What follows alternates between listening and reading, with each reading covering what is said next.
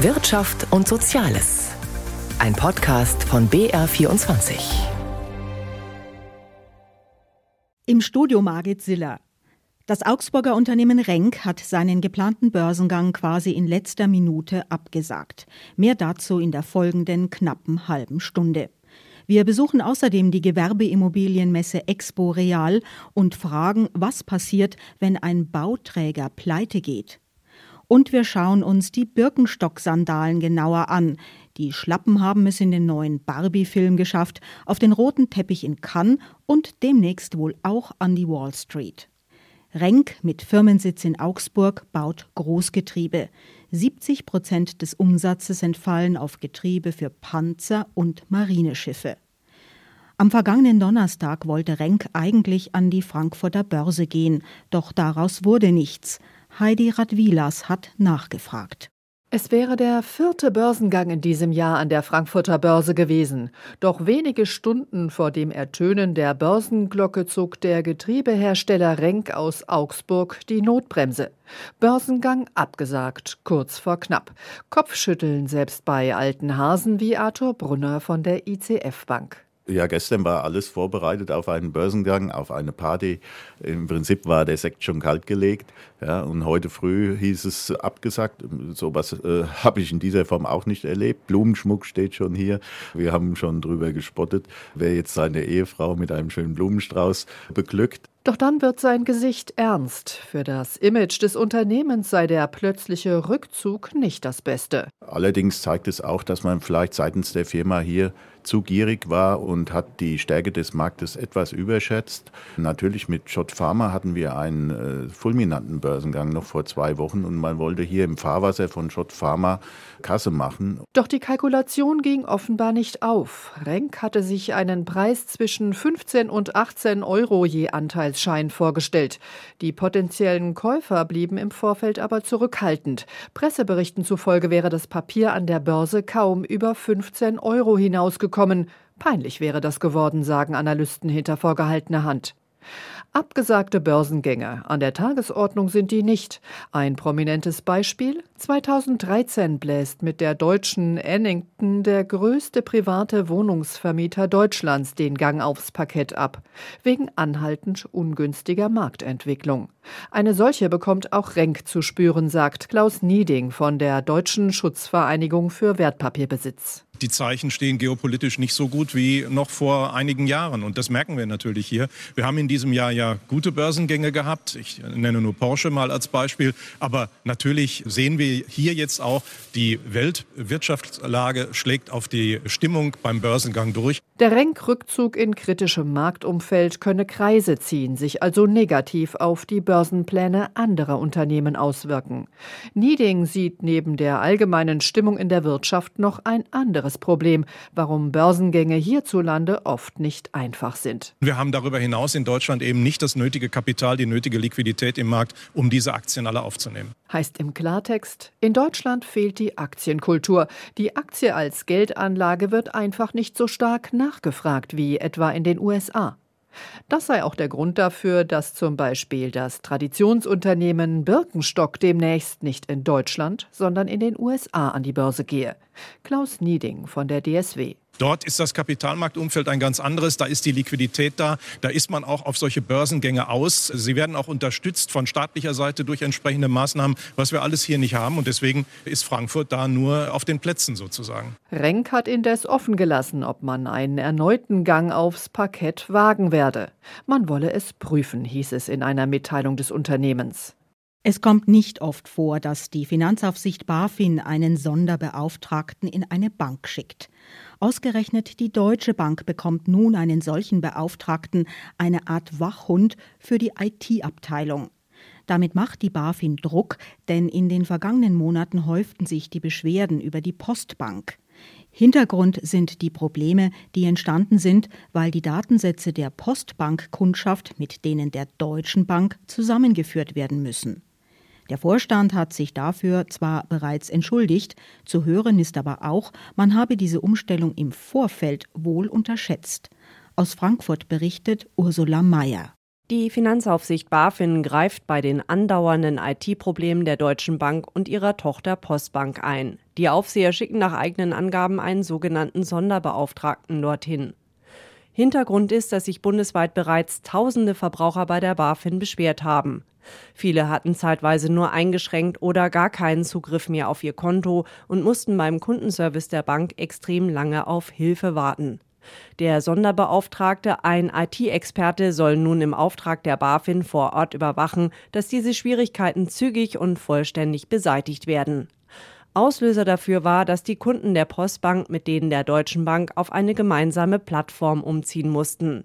Darüber hinaus gab es laut BaFin auch Probleme beim Baufinanzierungsgeschäft der DSL Bank, einer weiteren Tochter der Deutschen Bank. Es verzögerten sich zum Beispiel Auszahlungen der Bank.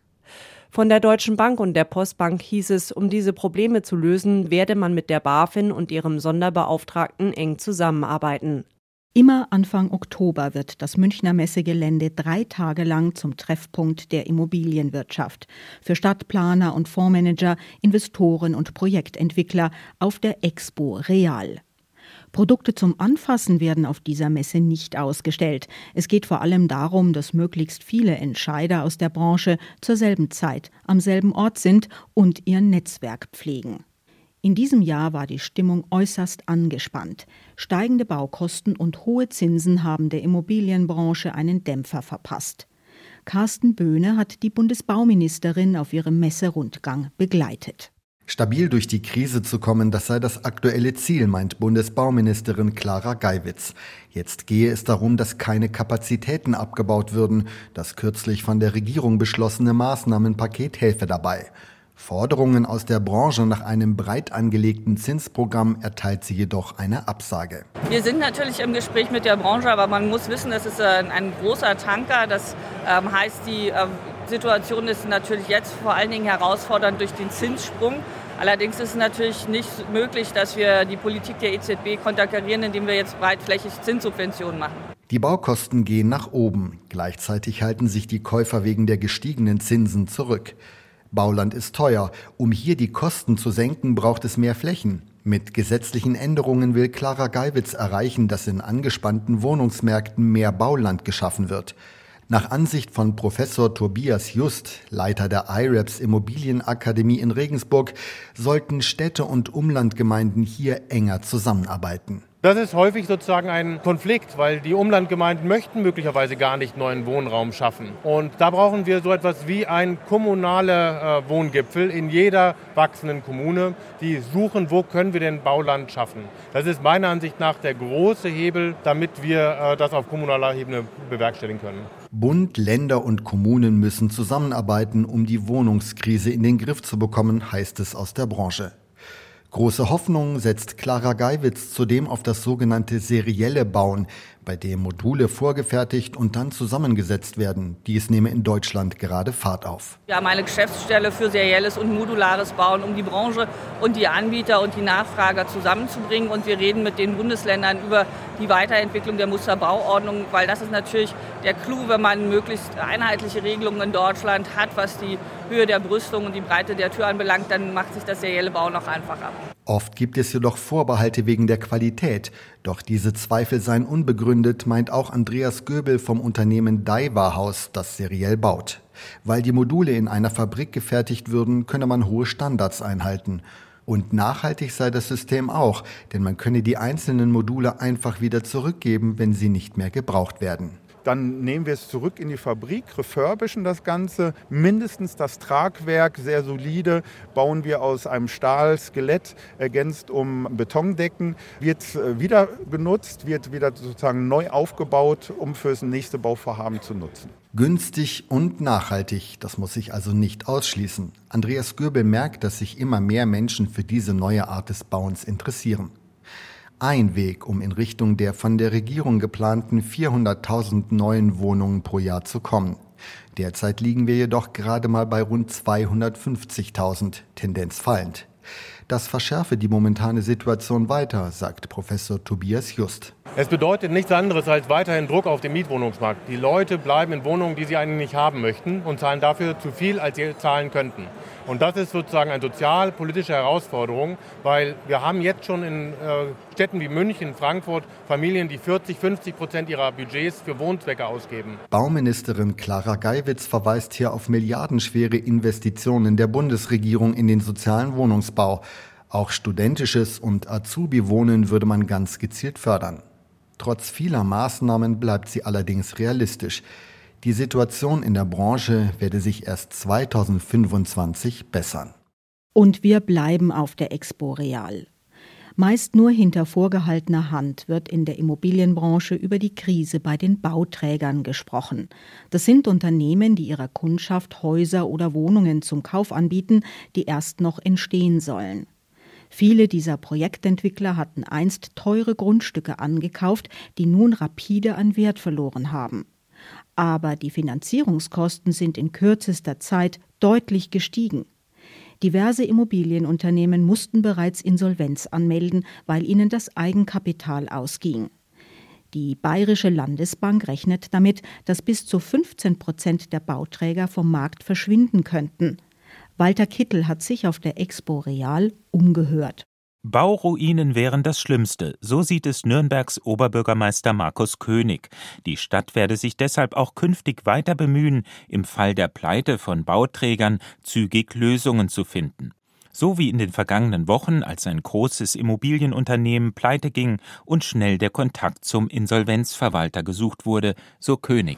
Und wir konnten es wirklich regional lösen. Wir haben jetzt auch einen regionalen Bauunternehmer, der eingestiegen ist, der jetzt diese Baustellen weiter bebauen wird. Und ich bin auch dankbar, dass wir den Investoren, sowohl den privaten, also es sind private Eigentümer, die das weiter vermieten, aber auch eigen nutzen wollen, dass wir denen eine Perspektive geben. Stillstand auf der Baustelle wollen auch die Banken nicht. Das gemeinsame Ziel müsse lauten, fertig zu bauen, so Matthias Wittmann, Firmenkundenvorstand der Sparkasse Nürnberg. Dass die Wohnung fertiggestellt wird und das Ziel, dass der Kunde da auch irgendwann einzieht oder das Objekt dann in die Vermietung bringt. Und aus dem Grund ist unser oberstes Ziel, gemeinsam mit dem Kunden eine Lösung zu finden Wäre nicht mehr absehbar, wann eine Immobilie fertig wird, könnten Kunden in finanzielle Schwierigkeiten geraten, weil sie keine Aussicht auf Mieteinnahmen haben, um ihren Kredit zurückzuzahlen oder auch selbst nicht in die neue Wohnung können.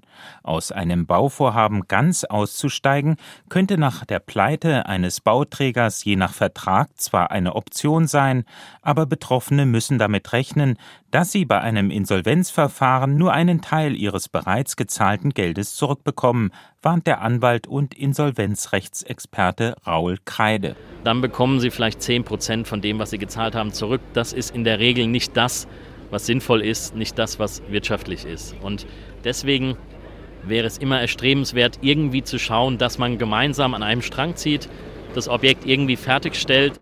Häufig müssten dann neue Mittel aufgetrieben werden, denn findet sich ein Bauträger, der vom Insolvenzverwalter ein Projekt übernehmen möchte, entsteht eine neue Situation. Das neue Unternehmen möchte dann vielleicht mehr Geld für die Beendigung des Bauvorhabens. Und der dann sagt, ja, die Kosten sind etwas gestiegen, aber wenn Sie nochmal 10.000 Euro mehr zahlen, dann können wir Ihnen das fertigstellen.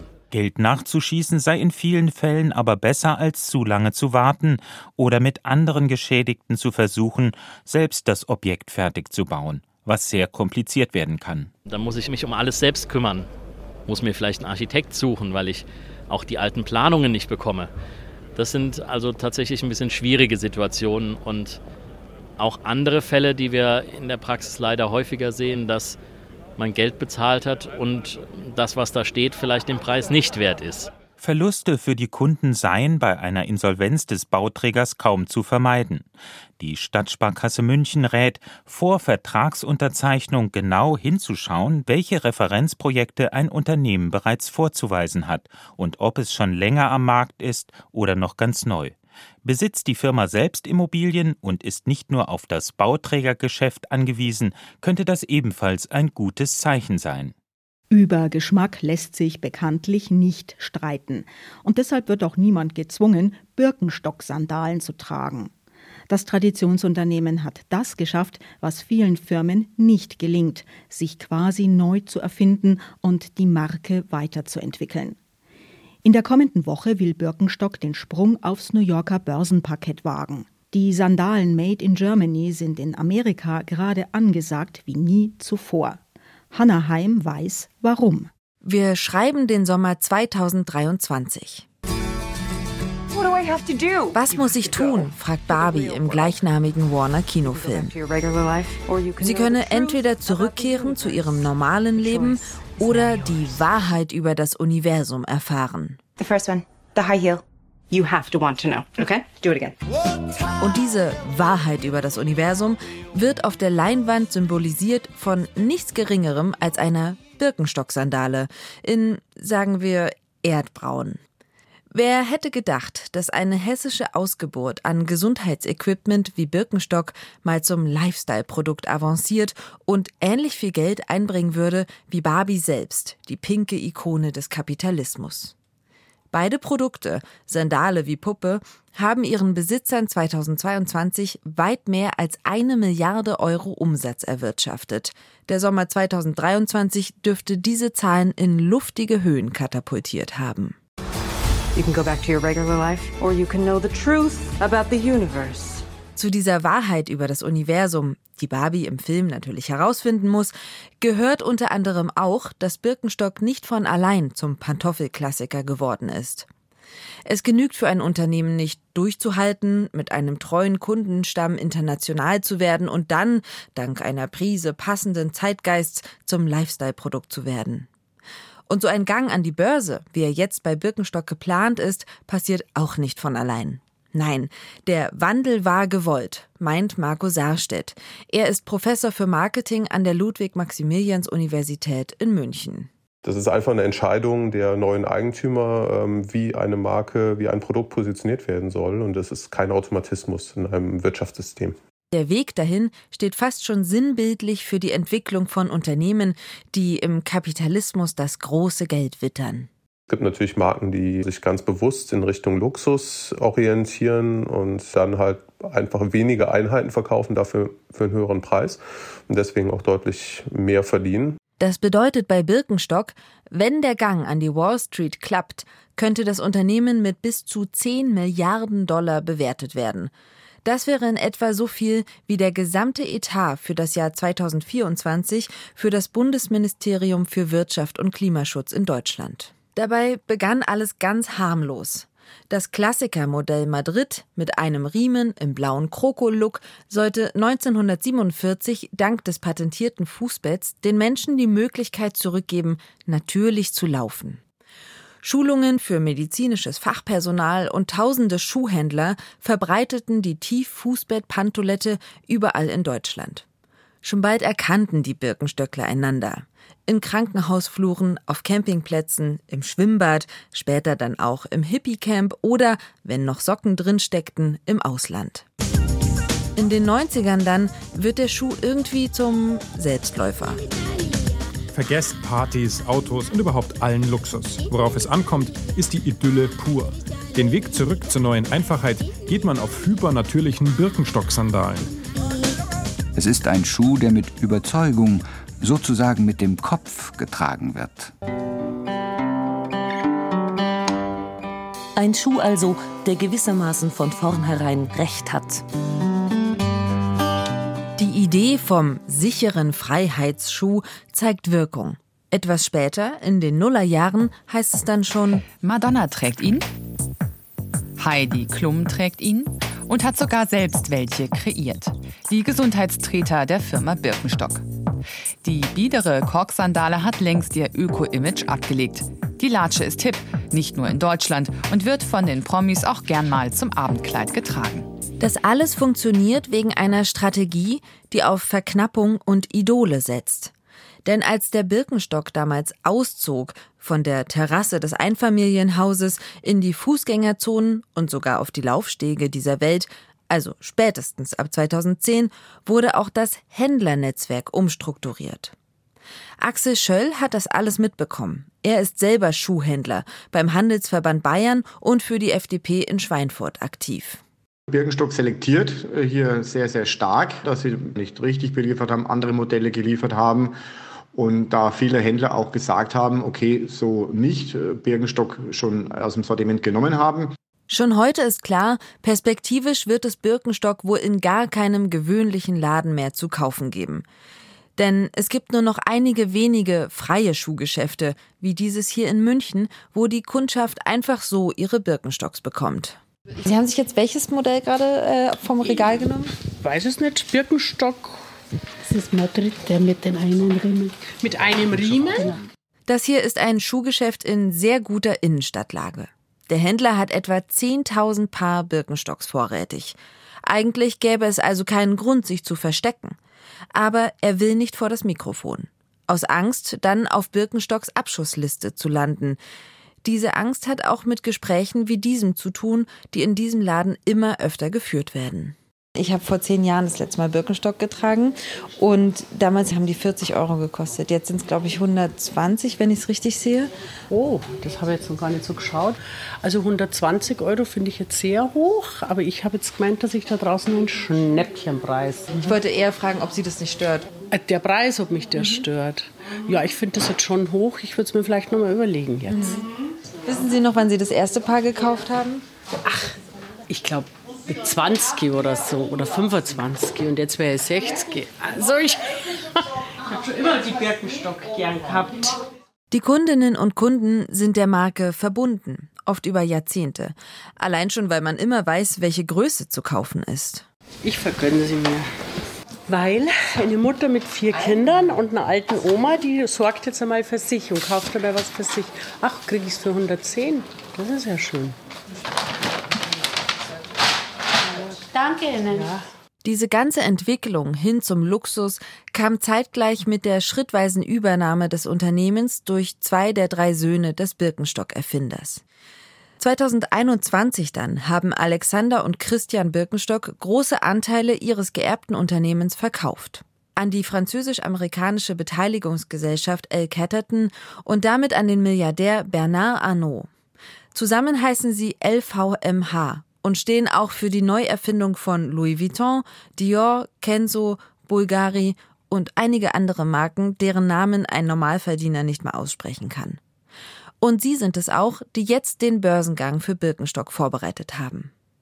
Tja, und was kommt dann auf die Marke zu? Für den Normalverdiener, der einen gesunden Schuh möchte und kein Statussymbol, dürfte sie verloren sein. Noch einmal der Marketingprofessor Marco Saarstedt von der LMU in München ist schon eine gewisse, sagen wir mal, Entwicklung da, die, die man dem Kapitalismus zusprechen würde, nämlich so eine Art Wegwerfgesellschaft, die damit einhergeht. Also wir kaufen halt einen Schuh, der ist halt diese Saison in, der nächste Saison brauche ich wieder einen ganz anderen. Birkenstock bisher hat sich daraus rausgezogen, aber ich denke, in diese Logik wird es halt sich rein entwickeln.